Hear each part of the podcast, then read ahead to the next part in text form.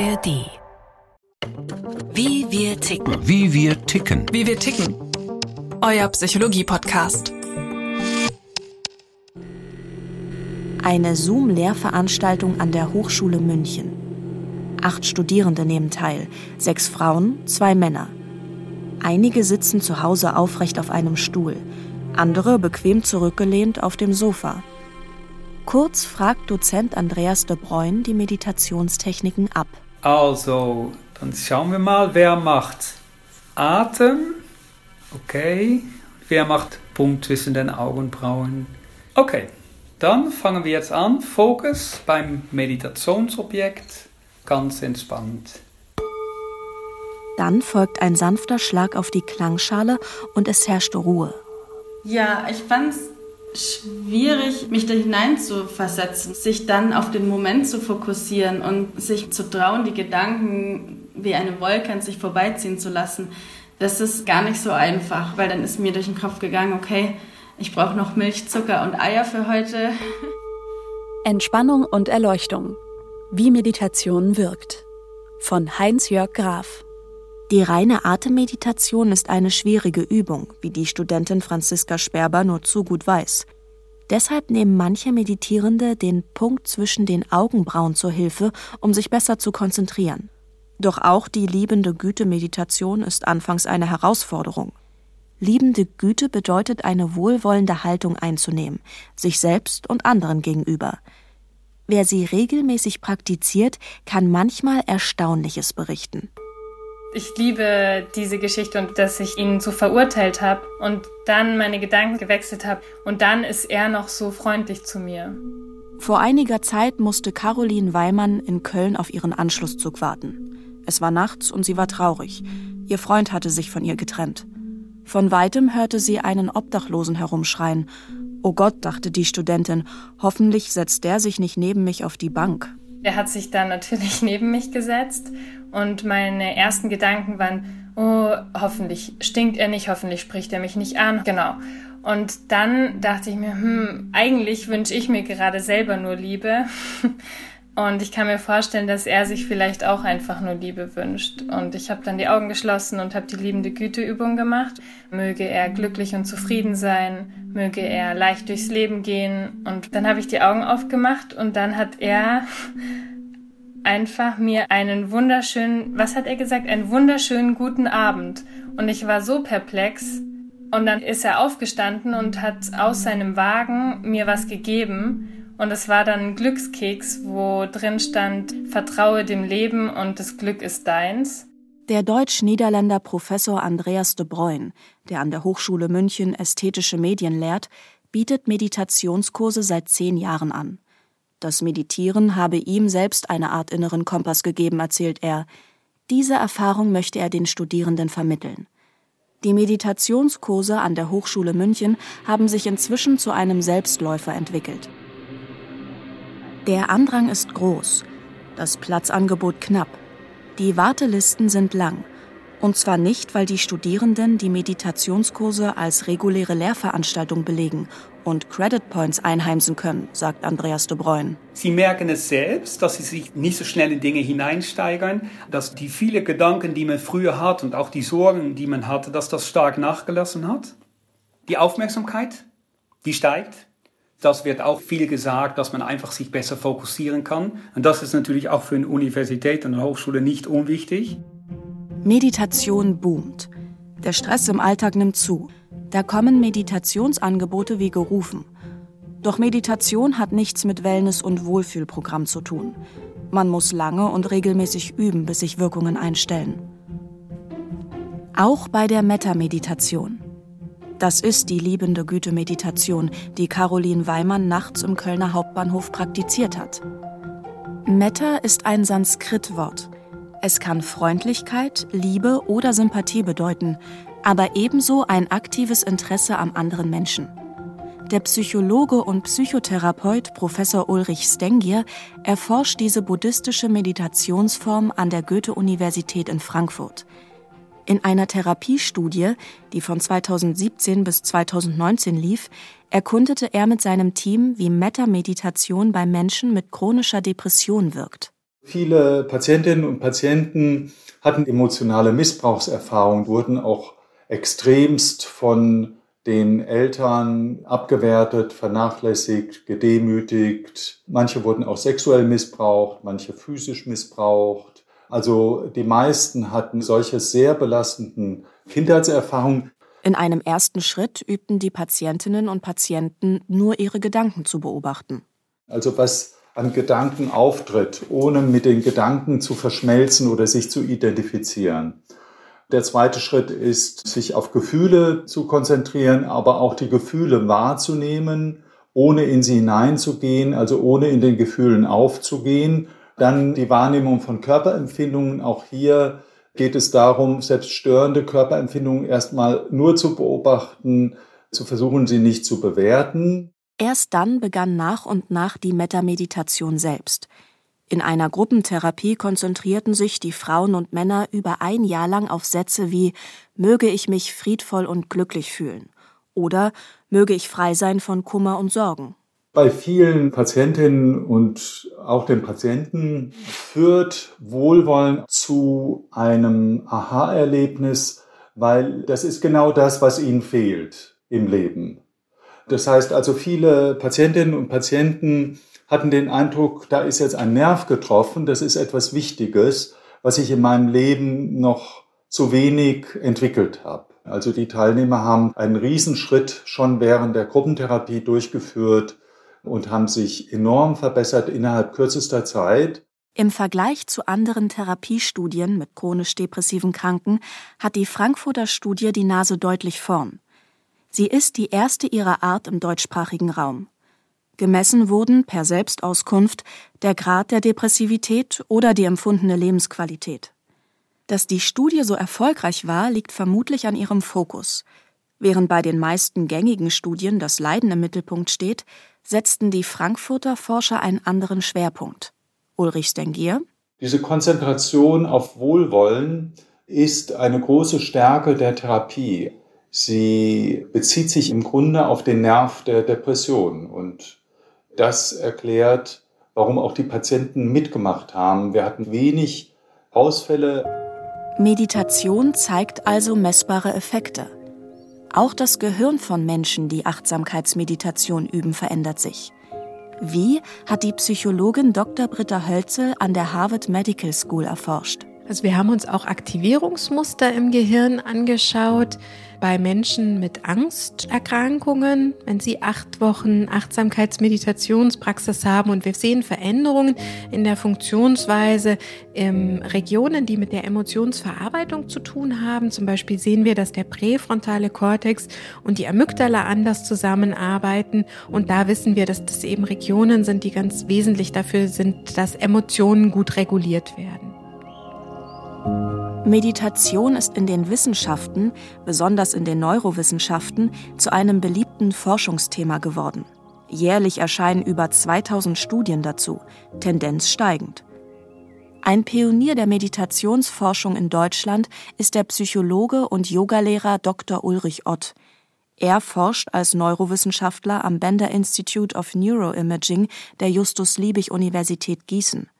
Aus der Fülle an wissenschaftlichen Studien ragt für ihn besonders eine US-amerikanische aus dem Jahr 2016 hervor. Sie zeigt, dass Meditieren den Gehirnalterungsprozess verlangsamt.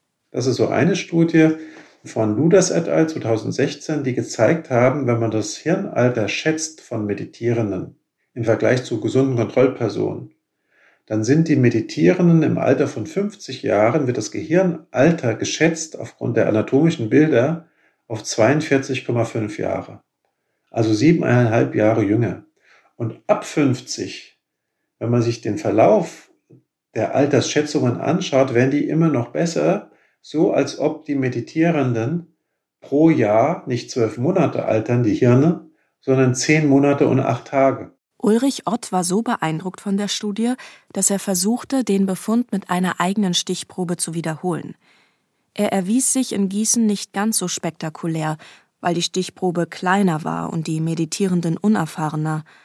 Aber im Ergebnis ähnelten sich beide Befunde. Was darauf hinweist, dass durch diese Reduktion von Stress und durch das geistige Training in der Meditation auch neurodegenerativen Prozessen entgegengewirkt werden kann, die für viele ja irgendwann ab einem gewissen Alter relativ sicher in Demenzerkrankungen münden. Dass Meditation wirkt, bestätigt Peter Sedelmeier.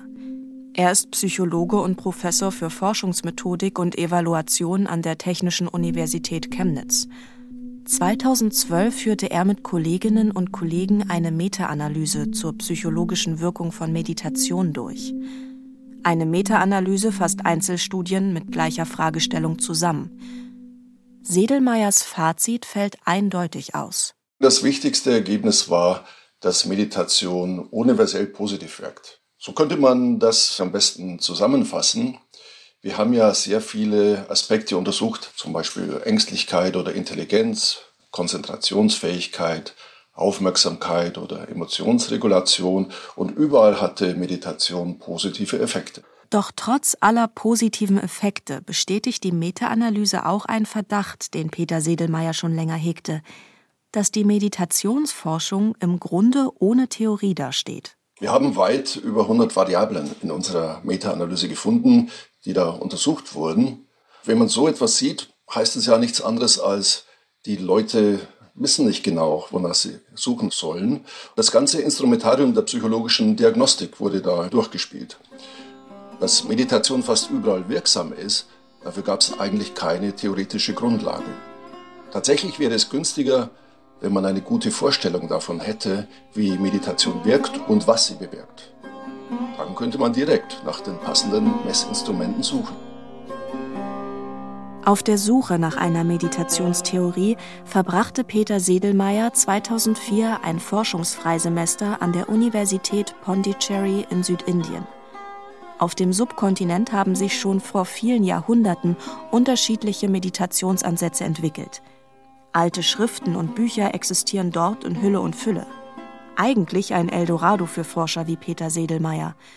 Er machte sich mit einem indischen Philosophen an die Arbeit. Da haben wir versucht, psychologische Theorien zu extrahieren aus diesen Ansätzen. Aber Buddhismus oder Hinduismus, das ist ja immer eine Mischung von Religion, Philosophie und Psychologie. Und als ich am Anfang die entsprechenden Bücher und Fachliteratur gelesen habe, da dachte ich, da gibt es so viele Widersprüche, das kann man nicht verstehen. Ich habe das erst verstanden durch die Gespräche mit meinem Kollegen. Es hat gedauert, bevor mir klar wurde, dass da wirklich Systematik dahinter steckt. Ich denke, das ist ein Prozess, den kann nicht jeder durchmachen und dann kann man auch nicht gute Vorhersagen ableiten für das Meditieren. Peter Sedelmeier ist weiter auf Theoriesuche. Doch er geht heute pragmatischer vor. 2018 befragten Karin Matko, seine Kollegin am Institut für Psychologie in Chemnitz, Ulrich Ott und er selbst in einer großen Stichprobe 637 Meditierende. Sie wollten herausfinden, wie häufig bestimmte Meditationstechniken in Deutschland ausgeübt wurden. Zur Auswahl standen 50. Was wir gerade versuchen, das ist diese von unten nach oben Geschichte, so könnte man das nennen. Wir haben einzelne Meditationstechniken isoliert und wir vergleichen jetzt deren Wirkungen gegeneinander. Das ist natürlich noch keine Theorie, aber das könnte ein Baustein zu einer Theorie sein, dass man Einblicke darüber bekommt, wie verschiedene Meditationsarten unterschiedlich wirken. Zu den beliebtesten Meditationsarten zählen in Deutschland Techniken, bei denen Körper- und Atemempfindungen im Mittelpunkt stehen den gesamten Körper mit Aufmerksamkeit durchwandern. Auf das Heben und Senken der Bauchdecke beim Atmen achten. Beobachten, wie sich Gedanken im Geist bilden, ohne daran zu haften. Auf den Atemfluss im gesamten Körper achten. Den Körper durchgehen. Emotionen und Verspannungen wahrnehmen und lösen. Zum Beispiel mit Hilfe des Atems. Mitgefühl, Mitfreude. Für sich selbst, Freunde, neutrale Menschen, Feinde, die ganze Welt. Beobachten, wie Körperempfindungen entstehen, ohne daran zu haften. Sutren und Mantren singen. Im Liegen in einen Zustand tiefer Entspannung bei vollem Bewusstsein hineinzugehen. Auf Empfindungen achten, die beim Ein- und Ausatmen in der Nase entstehen. Zu großer Beliebtheit hat es in Deutschland ein spezielles Achtsamkeitstraining nach John Kabat-Zinn gebracht, die Mindfulness-Based Stress Reduction, kurz MBSR. Dabei geht es vor allem um die achtsamkeitsbasierte Reduzierung von Stress und eine entspanntere Art zu leben. Zahllose Kurse wurden und werden angeboten. Auch die Psychologin Britta Hölzel ist MBSR-Trainerin mit eigenem Institut in München. Sie bietet ihre Trainings für Unternehmen an und achtet auf ein möglichst passendes Angebot. Wenn ich darauf abziele, die Teamzusammenarbeit oder das Sozialverhalten zu verändern, dann muss ich vielleicht eher sowas wie liebende Güte-Meditationen lehren. Wenn es darum geht, die Aufmerksamkeitsregulation, die Präsenz zu steigern, dann muss ich vielleicht eher Atemachtsamkeitsübungen machen. Oder wenn es darum geht, die eigenen Bedürfnisse klarer zu erkennen, dann ist es wesentlich mehr so Körpergewahrseinsübungen zu machen. Der Weg zu mehr Gleichmut oder Achtsamkeit im Alltag kann manchmal schmerzhaft sein oder zu Stress führen, wie diese Meditierenden erfahren haben. Also richtige Ängste sind da hochgekommen. Ich komme da in Gefilde, die ich nicht unter Kontrolle habe. Und da brauche ich jemanden, der mich durchführt oder der mir sagt, wo es lang geht. Es ist eher schwieriger gewesen, die liebende Güte-Meditation für mich zu machen. Also mir das alles zu wünschen. Für andere fällt es mir ziemlich einfach und es war am Anfang schwierig, mir die liebende Güte zu wünschen. Ja, am Anfang sitzt man mit ziemlichen Schmerzen auf dem Kissen. Also es tut alles weh und man fragt sich immer wieder, bin ich eigentlich bescheuert, so etwas zu machen? Mir ist starke Trauer hochgekommen von dem, wo mein Vater früher gestorben ist. Und das war so der erste Moment, wo wirklich dieser Schmerz endlich mal sein durfte. Das ist einmal die Körperwahrnehmung, dass Energie der Wirbelsäule nach oben steigt. Dass das sehr schmerzhaft sein konnte, weil das mit vielen Visionen und inneren Bildern, emotionalen Klärungsprozessen verbunden war. Für eine Studie über Risiken und negative Wirkungen von Meditation, die von 2016 bis 2019 lief, befragte Ulrich Ott über 100 buddhistische Meditierende in Deutschland. Sie erzählten von positiven Emotionen. Liebesgefühle beispielsweise, auch Gefühle von Euphorie, überflutet von Ideen und Gedanken. Das kann sehr schön sein, aber es kann auch übersteigert sein in Richtung einer Hypomanie. Und von negativen. Und auf der anderen Seite doch auch sehr viele Erfahrungen von Traurigkeit, Einsamkeitsgefühle, Angst vor Kontrollverlust, Angst verrückt zu werden. Das kann sein, dass die Meditation Ängste auslöst weil das, was ich immer so als verlässlichen, sicheren Boden der Wirklichkeit erfahren habe, auf einmal ins Wanken kommt. Ich merke, das ist nicht alles so fest und stabil, wie ich mir das eigentlich immer gedacht habe. Das ist auch in der Meditation normal, dass das auftritt und das wissen auch immer mehr inzwischen. Ja, und es ist Teil des Weges. Für Ulrich Ott gibt es vor allem zwei Möglichkeiten, wie Meditierende auf ihre Ängste reagieren können. Die erste Frage ist ja, soll ich jetzt weitermachen oder soll ich lieber aufhören? Und da sind die Strategien auch in den traditionellen Schriften sehr unterschiedlich. Man kann versuchen, sozusagen durchmeditieren und bis der Knoten platzt, sich mit dem immer weiter konfrontieren. Und andere sagen erstmal, will sie die Praxis reduzieren, lieber ein bisschen Gartenarbeit, im Wald spazieren gehen, nicht so intensiv praktizieren. Das ist im Grunde die Kunst der erfahrenen Lehrenden, zu wissen, bei wem welche Strategie die richtige ist. Es kann auch sinnvoll sein, sich therapeutische Hilfe zu suchen. Manche Meditierende lehnen das ab. Sie schämen sich für ihre Probleme und hoffen, dass sich diese beim Meditieren von selbst auflösen. In der Meditationsforschung ist dieses Verhalten unter dem Begriff Spiritual Bypassing bekannt. Bypassing bedeutet umgehen oder vermeiden. Wenn ich die Meditation benutze, um mein Problem aus dem Weg zu gehen, dann hat es einen Vermeidungscharakter und widerspricht dem Geist der Meditation. Ja, und das ist eigentlich mit Spiritual Bypassing gemeint, dass ich ernsthafte Probleme habe, die auch konkrete Lösungen erfordern. Man begegnet solchen Menschen auch oft in spirituellen Zentren, die haben so ein Dauergrinsen wie festgeheftet im Gesicht. Und man merkt, das ist einfach nicht echt, das ist nicht authentisch. Ja? Das heißt, man vermeidet so Dinge, die unangenehm sind, die dunklen Seiten und tut sich nur auf das Helle, tolle spirituelle, geistige so kaprizieren. Und das ist nur ein Teil vom Leben. Es gibt auch Kritik an der Lebenshaltung, die manche Meditationspraxis lehrt. Gerade wenn Unternehmen Kurse bezahlen, in denen die Mitarbeitenden Akzeptanz für die widrigen äußeren Bedingungen erlernen. Die Psychologin und Meditationstrainerin Britta Hölzel warnt davor. Es geht nicht darum, Missstände zu akzeptieren und mit den schlechten Arbeitsbedingungen oder den schlechten gesellschaftlichen Bedingungen. Gerade nicht zu sehen, boah, mir geht's schlecht boah, ich fühle mich gestresst. Und eben nicht darüber hinwegzugehen, sondern das wirklich zu erleben. Und daraus entsteht eine weitere Perspektive, ein Verständnis für die Situation, wie sie gerade ist. Und dadurch werden wir handlungsfähiger, tatsächlich und auch konstruktiv was an Situationen zu verändern. Aber wer meditiert, ändert nicht unbedingt sein Verhalten. Damit fehlt jedoch ein wichtiger Teil der Philosophie, die hinter der Meditation steckt der achtsame Umgang mit anderen Menschen, den Tieren, der Umwelt.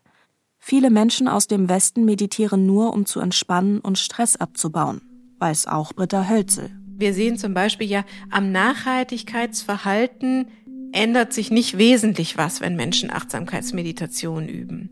Aber ich glaube, das reicht nicht, sondern wir müssen auch eine Ethik mit lehren. Also es braucht schon auch dieses bewusste Reflektieren, wo will ich hin mit meinem Verhalten, um wirklich was zu ändern in der Art, wie wir in der Welt sind. Der Glutkern jeglicher Meditationspraxis ist die Erleuchtung. Ein Sehnsuchtsziel für manche, die auf einem Meditationskissen Platz nehmen. Es ist die spirituelle Seite der Meditation, die über die Ziele Entspannung und Achtsamkeit hinausgeht. Das Erste, was ich damit verbinde, sind Mönche und Meditationsmeister. Also tatsächlich ist für mich Erleuchtung ganz weit weg von mir und dass wirklich das Ego aufgelöst ist, dass wirklich nur das Herz besteht, dass wirklich die Liebe im Vordergrund steht, Erleuchtung ist für mich, dass ich so ein bisschen aus meinem Körper rausgewandert bin und aus einer anderen Perspektive auf alles gucke. Auf die Welt drumherum, dass man nicht nur in seiner eigenen Biografie, in seinen Ängsten beschäftigt ist, sondern dass man wirklich rausgeht. Wenn ich mir Erleuchtung vorstelle, dann geht es mir um tiefen Frieden, um ein harmonisches Miteinander in der Welt. Wer sein Ich loslassen möchte, braucht zunächst ein inneres Fitnesstraining, erläutert Ulrich Ott. Das ist der Sinn der langen Praxis der Entspannung und des zur Ruhe kommens. Im nächsten Schritt lernen Meditierende ihren Geist zu schulen. Das heißt, sich auf den Moment zu fokussieren und sich weniger in Dinge hineinzusteigern. Schließlich der nächste Punkt, positive Emotionen zu kultivieren, wie Mitgefühl, liebevolle Güte, Wärme, Selbstmitgefühl auch. Meditation ist ein vielschichtiges Geschehen. Während das Selbst gestärkt wird, setzt gleichzeitig eine Schwächung des Ich ein. Anhaftungen können sich lösen. Darunter versteht die buddhistische Psychologie ein Klammern an neurotischen Gefühlen, Projektionsgebilden und starren Verhaltensmustern, die zur Identität der Meditierenden geworden sind. Einher geht diese Erfahrung oft mit der Empfindung eines sich weitenden Innenraums. Und dann kann es einen Kipppunkt in diesem Prozess geben, einen Transformationspunkt, sodass es Meditierende drängt, ihr Ich loszulassen und mit dem Innenraum zu verschmelzen. Was im Gehirn bei einer Ich-Auflösung passiert, darüber wissen Neurowissenschaftlerinnen und Wissenschaftler inzwischen ziemlich gut Bescheid, sagt Ulrich Ott. Allerdings nicht im Kontext von Meditation. Denn da ist der Moment der Erleuchtung nur schwer vorhersagbar, was Studien erschwert. Also die Studien, die wir heute dazu vorliegen haben, was da passiert während mystischer Erfahrungen, die arbeiten in der Regel mit psychedelischen Substanzen, weil sie da relativ zuverlässig ab einer gewissen Dosis auch diese Erfahrung von Ichlosigkeit, von Zeitauflösung hervorrufen können. Und da sehen wir dann, dass tatsächlich in den Regionen, wo unser Ich uns selbst erleben, repräsentiert wird im Gehirn, also die dafür zentral sind, dass dort die Konnektivität und Aktivität runtergefahren wird. Das ist fast so, als ob ein Dirigent während eines Konzerts plötzlich aufhört zu dirigieren und die Töne ersterben. Oder wie eine Spinne im Netz, die alles sortiert und organisiert und auf einmal verschwunden ist. Und der Raum löst sich auf. Der Raum, den wir kreieren in unserem Geist, aufgrund der multisensorischen Integration von dem, was wir hören, was wir sehen, was wir fühlen. All das hat Netzwerke im Gehirn, wo das repräsentiert ist. Und genau in diesen multisensorischen Integrationsarealen wo diese verschiedenen Sinnesorgane zusammengeschaltet werden, da sehen wir, da fährt die Aktivität runter. Alles ist eins, berichten Meditierende nach einer solchen Erfahrung. Manche sprechen von überströmenden Glücksgefühlen, auch weil sie sich so verbunden fühlen, fast wie eine Orgasmuserfahrung. Die normale Abgrenzung zwischen den Meditierenden und den anderen Lebewesen, überhaupt mit dem, was außen ist, das alles hat sich aufgelöst, ist eins geworden. Das ist was sehr Fundamentales. Und das löst sich auch tatsächlich auf dieser fundamentalen Wahrnehmungsebene auf. Ich nehme die Welt anders wahr. Und so wie wir die Wahrnehmung, dass wir unseren Augen trauen und das glauben, was wir sehen, so ist das dann auch überwältigend, dass wir sagen, das ist eigentlich die Realität. Es ist sogar noch eine Überwachheit, eine überdeutliche Wahrheit. Die Überwachheit in einem Erleuchtungszustand kann eine Weile andauern. Auch die Wahrnehmung, dass man für sich eine überdeutliche Wahrheit erkannt hat, bleibt frisch im Gedächtnis. Manchmal Stunden, manchmal Wochen.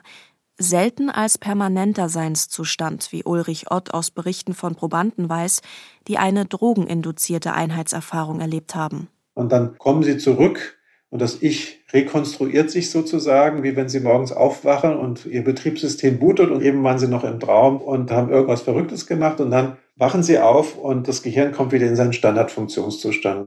So sehr neurowissenschaftliche Erleuchtungsstudien Ulrich Ott auch begeistern, persönlich ist ihm der meditative Weg lieber. Der Weg ist Teil der Transformation, den Meditation auch beinhaltet. Ja, weil ich so Schritt für Schritt Ballast hinter mir lasse und das ist beim psychedelischen Drogentrip nicht so. Da gehe ich da rein und erlebe dann auch, was meine Ängste sind. Das wird alles wie im Brennglas vergrößert, während ich das bei Meditation alles wohl dosierter mache. Da kommen quasi Schritt für Schritt die Leichen aus dem Keller zum Vorschein, aber eben nicht mit so einer einmaligen großen Öffnung, die mich auch überfordern kann, sondern Meditation ist mehr so ein natürlicher Wachstumsprozess. Meditation ist eine spannende Entdeckungsreise. Wer erlebt, wie sich das Gedankenkarussell im Kopf langsamer dreht und der Geist sich beruhigt, wer staunend beobachtet, wie sich ein Tor nach innen öffnet, wer eine Ahnung von einer großen Verbundenheit bekommt und der langsamen Auflösung des Ich, denjenigen und diejenige lässt das Sitzkissen so schnell nicht wieder los. Meditierende strahlen dann manchmal auf wie ein glücklicher Mensch, der sich geborgen und ganz bei sich zu Hause fühlt.